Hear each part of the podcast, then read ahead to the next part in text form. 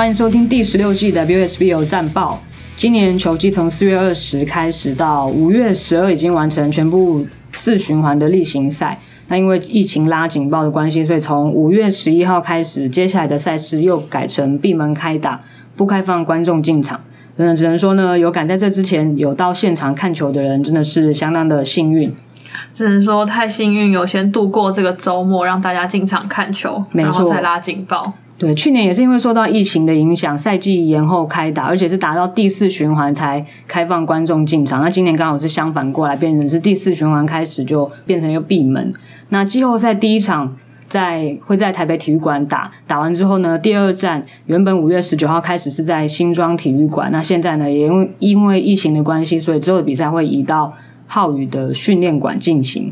那我们稍微小结一下这个赛季。这个赛季就是一开始的时候，因为为了要配合三对三奥运资格赛，所以变成赛程缩减只有一个月，而且还少了一个循环。那而且现在季后赛也是紧接着例行赛开打。那这一季呢，唯一的假日场就是在五月八号、五月九号的周末，而且刚好呢是适逢母亲节。其实那天也有很多很多妈妈，就是到还有球员的妈妈也都到现场。现场去看球是还蛮蛮温馨的，而且就是很久没有看到大家进场看球，就是看到这么多人在在台北体育馆，然后看球的时候很高兴欢呼那样子，觉得听到那声音也蛮感动的。我那时候在二楼的主播台，然后看到陈梦欣旋转那那一整句是什么？旋转。呃，跳跃，他就压哨一个芭蕾舞林的对对姿势。这一球进了之后，我看到整个二楼的观众都从椅子上面跳起来，然后大家都站着在欢呼，我就觉得天啊，这画面好棒哦！没错，然后呢，今年的球季在。第一次循环的时候，台电对电信的比赛，他们也是终于赢球开胡。其实他们去年的首胜刚好也是对上电信，那今年就是前面一直一胜难求，然后一直到例行赛的最后一场对电信的时候，就终于开胡。那我们来看一下呢，目前就是三次循环例行赛打完之后，现在四队的战绩总结排名。这。这这这么难启齿？没有，我是要想说要用什么词，说一如以往呢，还是说嗯，可以说战绩排名是跟去年是例行赛是一模一样的。好，国泰人寿十二连胜，现在是他应该有多少连胜了？非常非五十几连胜。然后台人纺织是八胜四负，啊，这四负就是对国泰。然后中华电信是三胜九负，然后台湾电力是一胜十一负。那我们来现在来聊一下，就是这四队在这两个后半的，等于是下半季的表现。那首先是国泰人寿，就是王维林他在第三循环的时候才终于归队，因为他之前就家里有一些状况嘛，遇到他他爸爸就是不幸的消息，所以。他在第三循环，我原本是想说，可能这个这个球季他可能都没有办法回来，因为就碰到这样的事情，他也是身心都需要一些准备。但没想到他就是第三循环他就回来球场，而且他归队的第一场比赛他就先发上场，就对上电信的比赛。那那场比赛虽然他是拿了十一分，好像账面数据上看起来好像还不错，可是就是有感觉出来他整个身体的状况其实还没有完全的恢复，包含他的。体能啊，还有肌耐力，还有对抗性上面，其实都还没有完全到他平常平常的那个样子。感觉他在场上打的很吃力，而且就是表情看起来都比以往更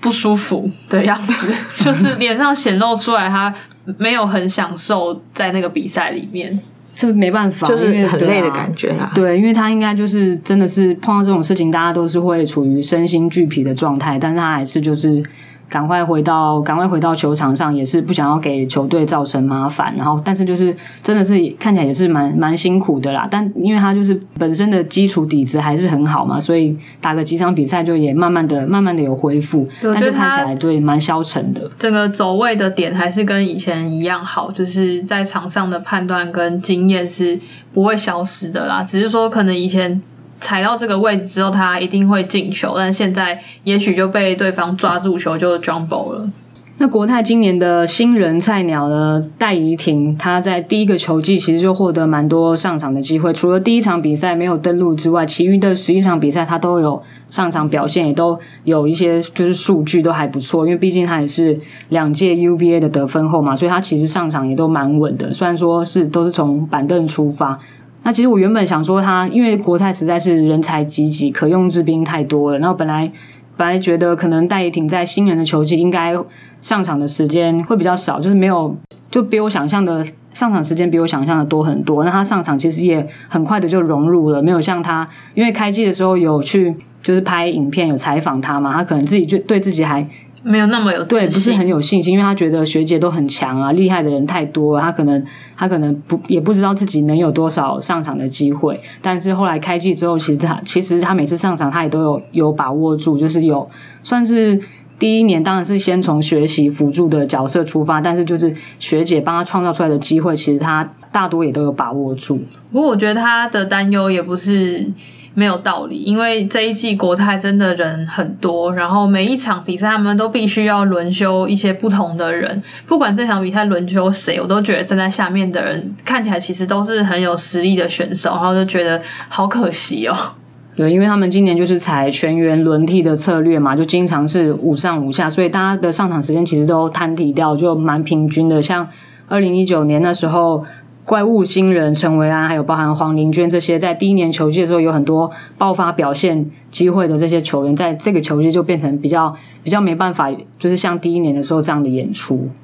那今年国泰呢，还有一个蛮特别的，就是黄凡山，他呢在这个球季完成了生涯七百助攻，也恭喜他成为就是 WSBO 联盟的。第一人，那这一季呢，他也是就助攻后又连发，因为他就是生涯七百助攻嘛，就是太太会助攻了，就感觉他在场上好像就是没有没有特别注意到他在他做了什么，可是你一看数据，他就动不动就就是双十啊，或者是十篮板啊，甚至十助攻，就是很可怕的表现。其实，在昨天的比赛之前，学妹林玉婷的助攻数还稍微超过他一点点，可是昨天的比赛里，我看一下他昨天到底传了几次助攻，七个。昨天哇，昨天就传了七个助攻，难怪一口气就直接超越林玉婷。他很会刷数据，因为今年球季他也不是每一场比赛都上场时间有这么多，可是他上场的时候那个效率值都很高，那个数据都刷的很快，所以一下子就又又回到排行榜第一名。加上他们其实国泰的两分球命中率，虽然说昨天上半场三十 percent，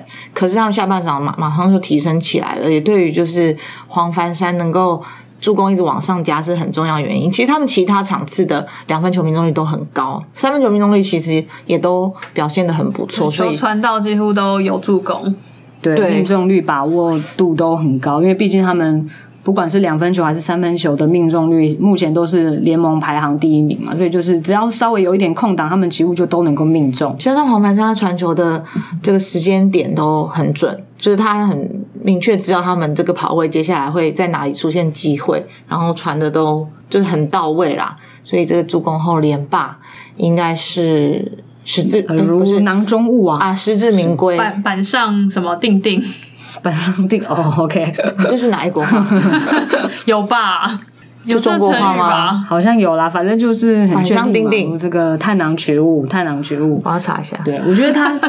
可以这样子在写下生涯七百助攻联盟第一人，他应该要可能要请全队喝饮料，因为就是所有的队友跟学妹都非常的给力，只要球一送到，几乎都大家都会投进，所以他就可以帮他刷这些数据。你觉得他要请大家喝饮料，还是大家要请他喝饮料？呃，他们他们喝不然互请好了，他一个人也喝不了这么多杯饮料啊，当然是他请比较合理，而且他就是学姐哦，嗯，我也要喝，嗯，你是你是，然后呢，还有其实他们的郑一秀，就这季也是被那个主播就是称为难题无无解难题的无解难题郑一秀。那他除了这个，怎么你不认同？是不是？我抱歉，他怎么会讲出微积分？我相信他是念理组的，不然应该是没有人知道微积分。我第一反应是觉得永远不可能会讲出微积分这种东西，因为根本我也没上过微积分，我也不不认识微积分。你讲到哪里了啊？郑一秀对无解难题，郑一秀，我看了一下他的数据，他除了二零一四年就是他第一年的新人球季表现，就是得分只有个位数以外，他已经从二零一五年开始，已经连续七个球季，他的场均。得分都差不多维持在十分，或是超过十分，就是非常的惊人的稳定的表现。你要连续七个球季，你的表现都要这么稳定。除了你，当然你表现要维持，不能掉下来之外，你的身体也身体健康也是都维持在一个水平线上，你才能够连续七季都有十缴出十分的表现。我们上次还在赞叹郑一秀的投篮姿势跟戴怡婷，就是他们两个人出手之后的手腕看起来都不是。好像大家那样，好像会弹弹弹那种感觉，不是像射手那样子的。对，可是他们都很准，就是真的很厉害，好像就是球是塞进去篮筐里的那种那种弧度。对，就是你，反正你球传给他，他很少在 miss。你传给他，就是他就是可以帮你终结，就可以得分。好，我接下来呢看一下台电，我真的没有照顺序的，我就是台电呢，在今年呢五月十一号的时候，对电信终于拿下本季的首胜。但是今年的首胜跟去年的首胜又不太一样。可是有一个蛮巧合的，就是刚好他们拿下首胜的时候都是闭门，就是去年他们拿下。首胜的时候，那个时候因为是刚开机不久嘛，所以是还没有开放观众入场。然后今年的首胜呢，又碰到说刚好是闭门开打，所以他们的首胜就是很可惜，现场都没有观众可以就亲眼目睹。而且尤其他们今年的首胜，他们自己本身就没有像去年那么开心，然后再加上没有观众，我那时候拿着手机站在场边准备要录他们要赢球的那一瞬间。结果后来就是我自己就默默把档案删掉，因为实在看起来很平淡，就是他们比较有一种是如释重负的感觉，然后不是像上一季那种大家欢欣鼓舞围在一起跳跃。上一季毕竟也是经历了四十连败，然后才得来不易的一场胜利，而且其实在前两季台电一直有这人人手短缺的问题，所以今年在补进那么多，就这几年补进那么多新人，然后他们其实开季。也都打得不错，直到这个例行赛的倒数第二场才拿下胜利。那当然，他们可能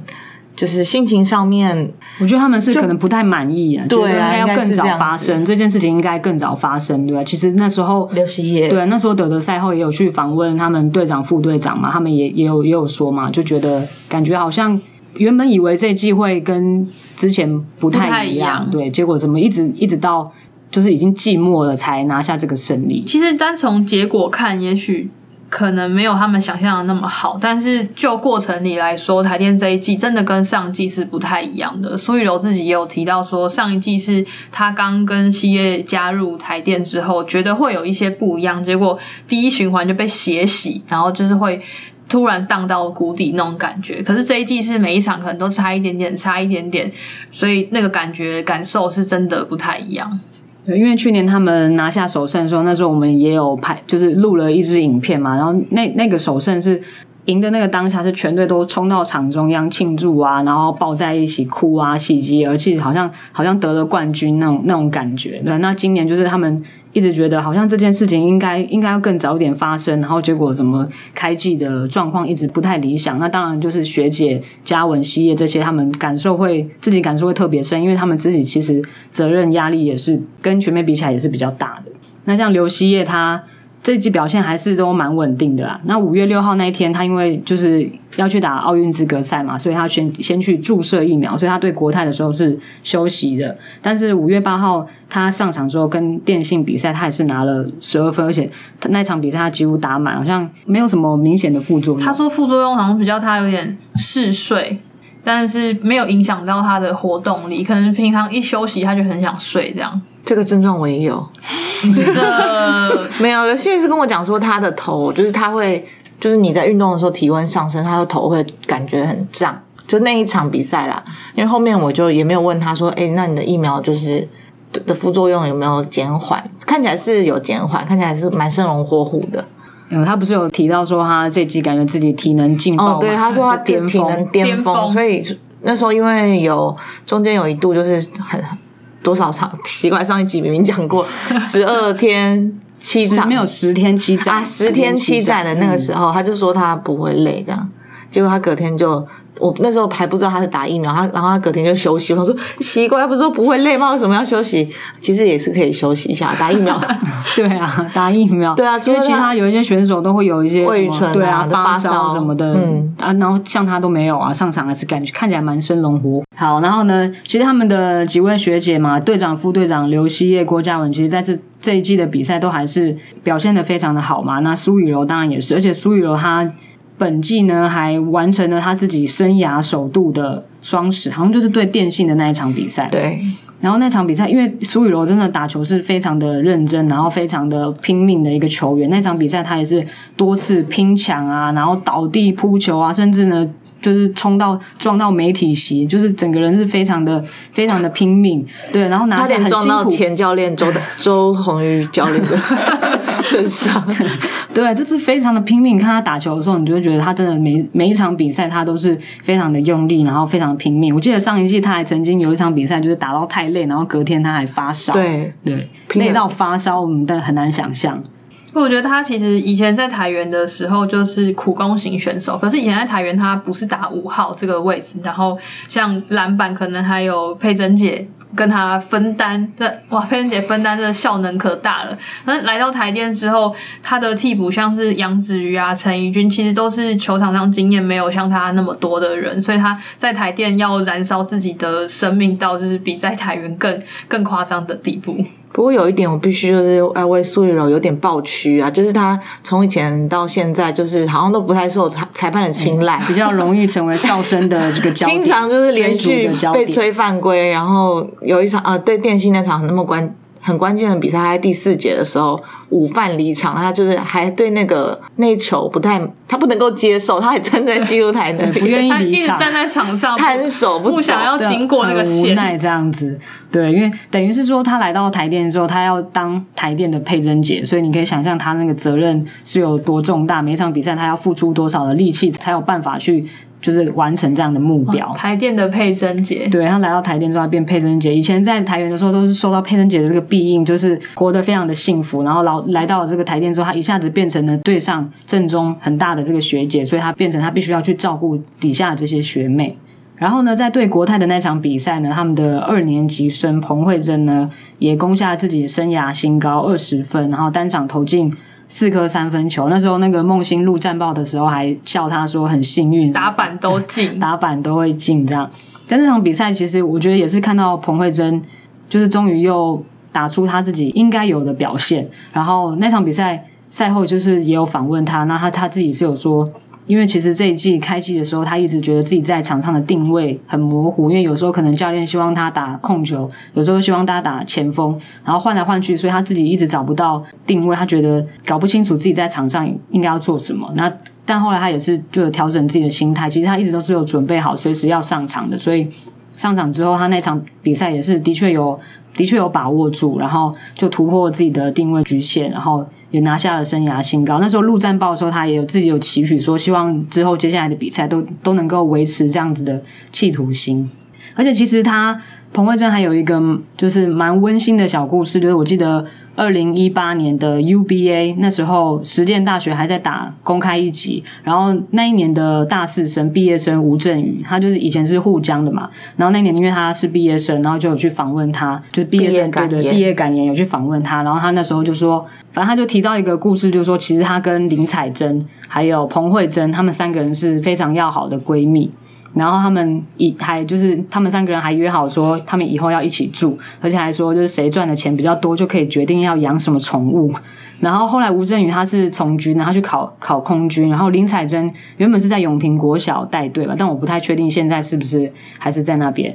他们那时候吴镇宇那时候就说，因为吴镇宇跟林彩珍都没有再选择继续打球嘛，他们就希望彭慧珍就是他们的闺蜜彭慧珍可以帮他们完成这个梦想，可以帮他们圆梦。然后后来就是过两年嘛，所以过了两年之后，彭慧珍就终于替她的闺蜜圆梦，就是进到了 WSBO，就是职业的这个舞台。我相信她的闺蜜们看到她在这个赛场上面表现这么好，应该也是很替她开心。好了，然后呢，他们的这个状元陈梦欣呢，刚刚就有讲到他在这个这一季第三循环的时候对电信的那个表现，而且刚好是有观众进场，那那天就是观众还蛮多的，至少坐满七八成。然后他的那个华丽转身压哨球，现场那个观众的那个欢呼声，真的非常的悦耳。我问他说，为什么非得要用那只手，然后把自己搞得这么华丽？他好像说他本来是想要那只手。挑篮，然后就有人过来，所以他就只好飞过那个篮筐，球还在那只手上，他就往后勾。对，他自己也不知道他怎么做到那个动作，所以你叫他再做一次，他应该可能也 也做不出来。好，然后呢，接下来呢是中华电信。讲到中华电信，感觉就比较悲情一点，因为他们真的是从前面两个循，从差不多下半季第三第三次循环开始。下半季。对嘛，就是如果是从中间对你这样子切的话，做一个分野。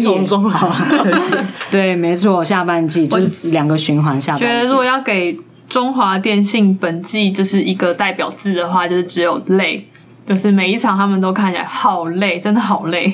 对，真的是有一点后继无力的感觉。因为那时候我们季前去采访的时候，其实他们的总教练梁佳音、佳音姐她也有讲过，就是时间跟体力就是他们最大的敌人。她那时候也有讲到，差不多第三循环开始，应该对他们来说会是一个挑战。那现在从结果来说，也的确是从第三循环开始，他们的。他们的那个人力，他们的体能下滑，就真的还蛮还蛮明显。尤其是在赛程这么密集的状况之下，这个赛事的安排其实对他们是最不利的。对。非常不利，因为太差点又要骂赛事，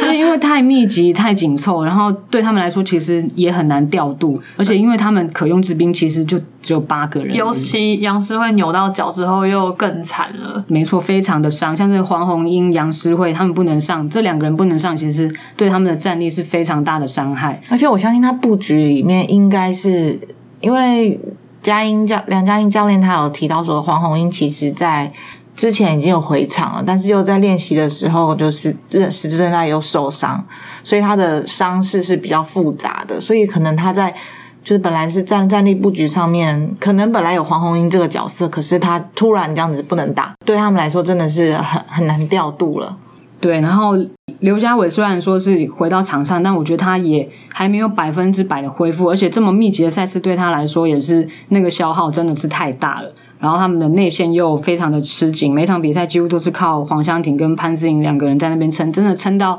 第三循环开始，他们也感觉就是开始后继无力。黄湘婷的膝盖已经就是越包越打薄了，观众都有看到。昨天已经是整个已经缠起来，前几次他只是带护膝，或是第一循环是不是连护膝都没有带？好像是。有点忘记，那时候还就是然后中间新鲜的腿，第一循第一循环的时候他就受伤嘛，然后接下来一直撑到现在，已经整只腿都包起来。对，但每一个休赛的时候都可以看到他的现实动态，就是去做红绳，他就他们都做红绳去打针，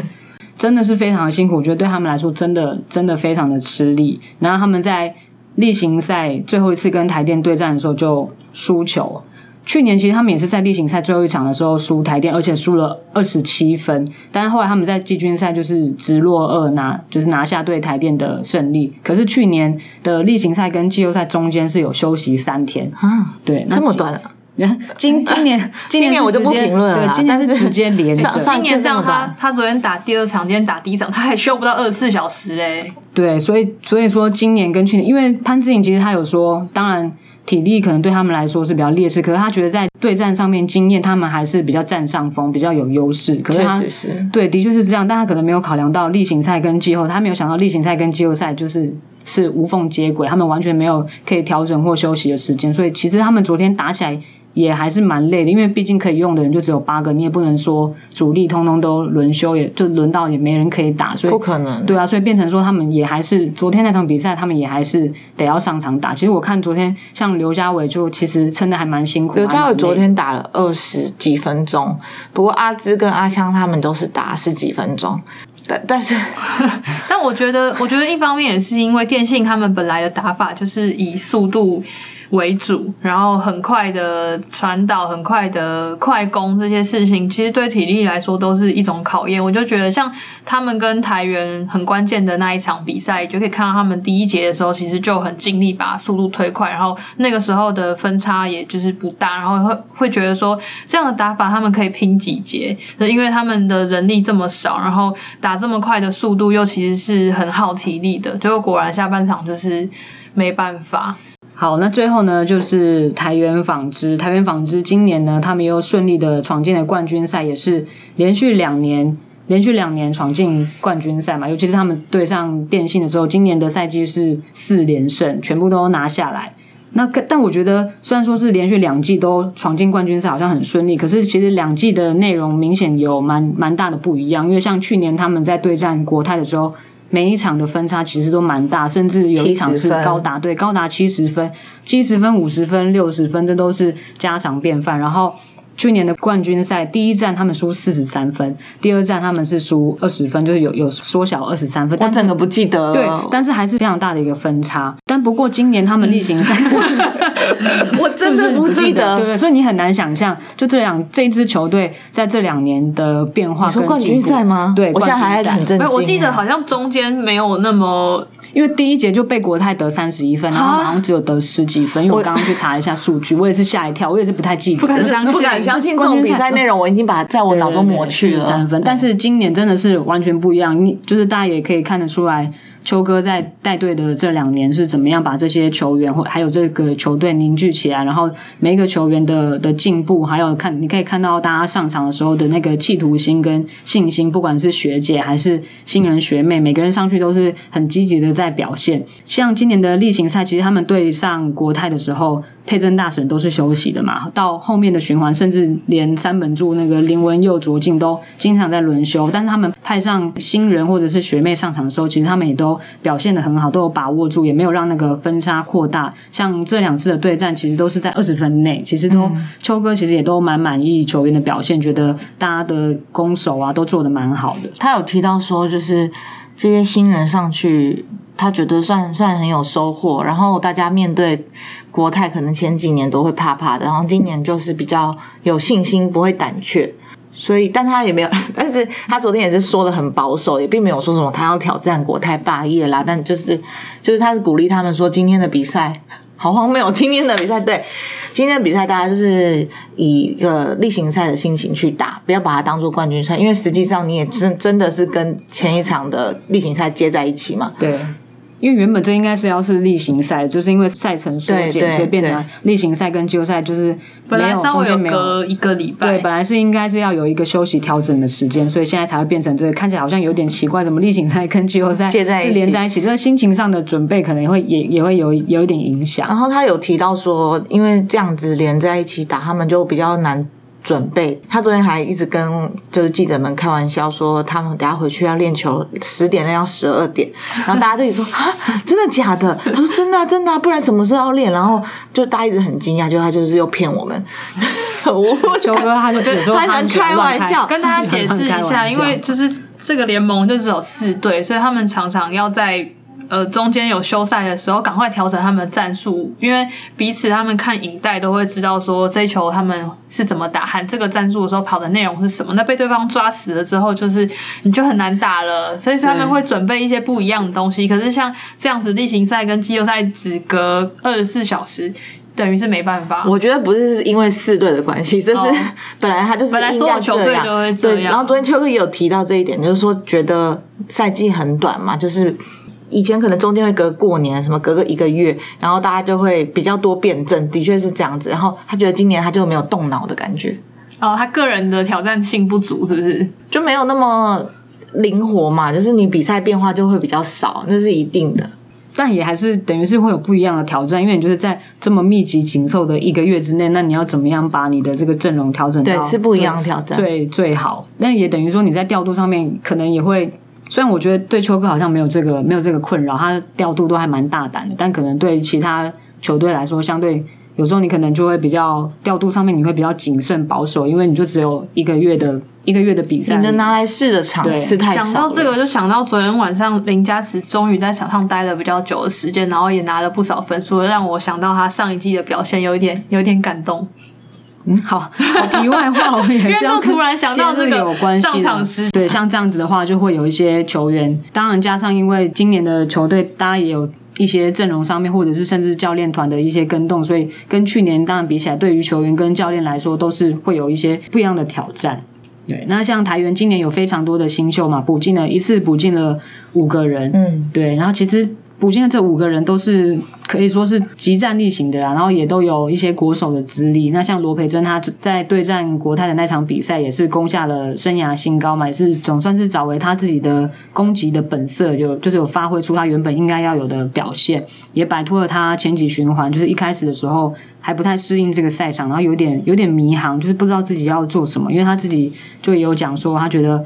在场上好像太快了，他又慢不下来；然后太慢了，他又又快不起来，所以就是有点有点不知所措。那秋哥秋哥有说，其实他觉得罗培珍他目前是在体力上面、体能上面可能还是他的他的弱势，因为他就是体能比较跟不上，然后累的时候他就脑筋容易一片空白。但他觉得他的以他的表现跟他的能力来说，他应该是要更快的可以适应融入，而且他也觉得，如果他每场比赛都是像那样打，其实早就可以拿新人后。对，其实过去那个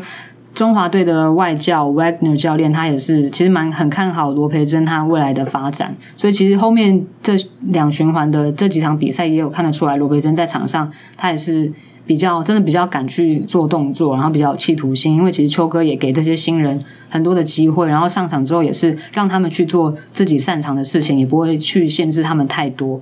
所以罗培珍这这几场比赛就比较放开来，因为前面几循环的时候，就他还在迷航的时候，就是你可以蛮明显的看得出来，就是他自己也觉得蛮沮丧，就在场上的时候看得出他的表情就是比较落寞这样子，就是觉得自己就不满意自己的表现，就有点太求好心切这样。干嘛？哎，宣传哦，他的 podcast 节目，哎，很久没有更新喽，每天都是一直在分享，每天在分享自己的歌。比赛啊，对他比赛这么密集，不要逼他了。是对，等到比赛完结束之后，再好好的来录一下新人球季的这个感想。Q 他，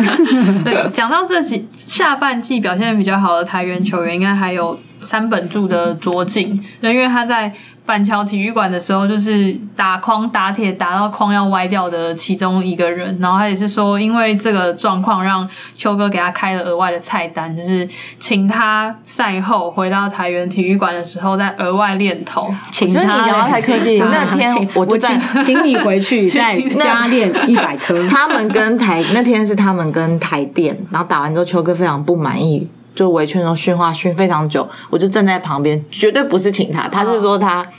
没，因为他个人对不起，球哥，就是他是消音吗？不哔哔，不是，他也没有没有骂他。因为那一场比赛，他那那两颗违反运动道德的罚球，他都没进。他是直接说：“你回去给我再再进三百颗。”对，他是这样子。因为卓卓 进本人跟记者表示的时候，他有比较婉转，然后他婉转婉转啊，我也是自愿的啦，帮帮秋哥还价，应该的，应该的。深夜深夜加练有成啦，所以他后来就是也表现的越来越上轨道，就是他们新三本柱有。连线连起来，当然这对他们冠军赛来说也是非常的重要。那冠军赛呢？呃，应该是说季后赛，就是即将在五月十三号。我没怎么没讲我们大文佑哦，大文佑 为什么大？没有，现在现在网友叫大文佑，对他现在在那个这是年轻人的用词，就是说很人气 number one，我大文佑，对，年轻人的用词这样子。大文佑呢，他就是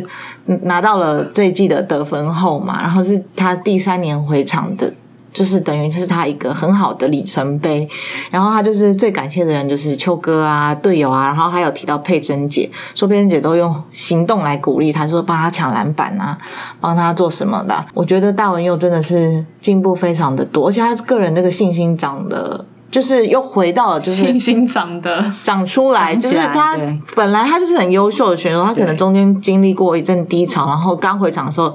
大家大家可能不记得，就是可能球会接不好或者怎么样。可是这两年，就是他的确是越来越进步，而且你觉得球交他手上就很稳。我觉得他现在其实也很无解，就是你对上去，然后他就翻身跳投，他又一百八，他在投外线的时候，你根本拦不到他，就超会拆炸弹。对，然后大家就是其其他的就是记者就问他说：“诶，会不会想要年度 MVP？” 然后他说：“当然想啊，如果说有这种肯定是很好。”然后有人说：“诶，那你会想要冠军赛 MVP 吗？”他说：“那当然更好啊。”这样，然后我想说：“嗯，很有气势。”人家也是狮子座的，他的那个企图心、好胜心是非常的强的。作为竞技运运动员，他在场上的那个。好胜心，怎么听起来狮子座很适合当竞技运动员？很适合啊，像那个国泰的蓝浩宇、浩宇姐，他也是狮子座的，所以你看他在场上的时候，那个拼抢，就就算他可能前面的，因为他还要带高中队嘛，所以他其实跟着练习的时间可能没有那么全程，就是。所以可能身体的状况还没有办法恢复，可是你只要一